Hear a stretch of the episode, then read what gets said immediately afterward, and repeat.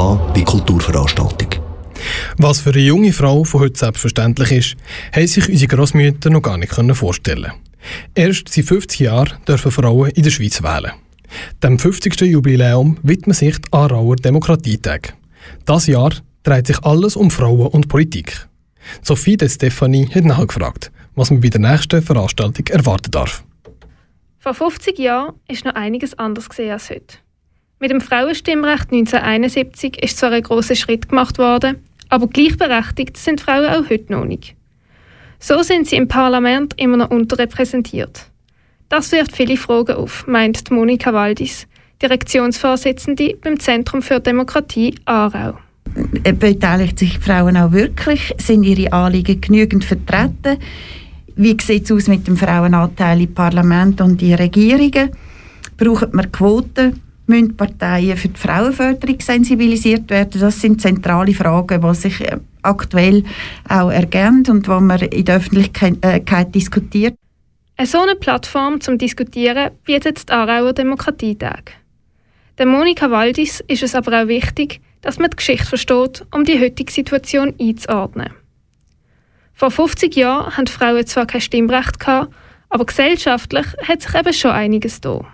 Gleichzeitig ist aber 1971, das sind 68er Bewegungen gewesen, ähm, man hat mit den herkömmlichen Lebensstil ein bisschen gebrochen, Geschlechterrollen sind hinterfragt worden. Es ist schon damals Zeit gewesen, dass man das Frauenstimmrecht einführt. So sind den damaligen Aktivistinnen und Aktivisten klar gewesen, dass das Frauenstimmrecht früher oder später kommen wird, obwohl es ein steiniger Weg gesehen ist.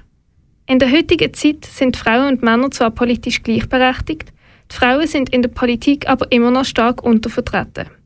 Laut Monika Waldis liegen die Gründe dafür bei den Genderstereotypen. Jetzt bei den politischen Ämtern sieht es ein bisschen anders aus. Da haben wir im Durchschnitt höchstens jede dritte Frau.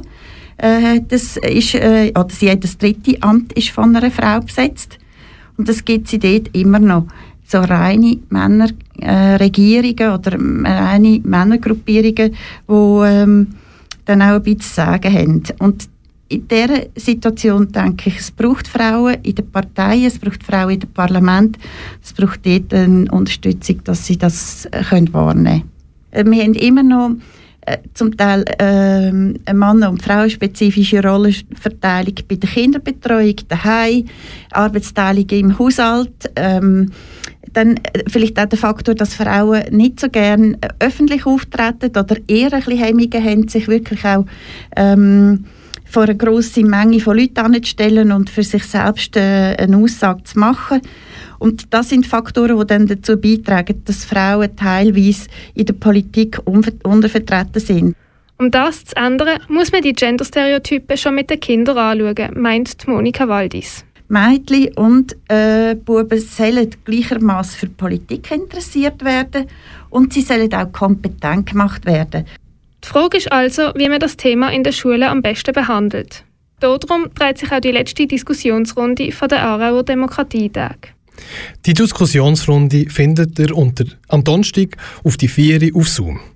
Wenn ihr jetzt ganz genau wollt wissen wie das mit der Frau und der Demokratie war, könnt ihr euch unter zdarau.ch für das Event anmelden.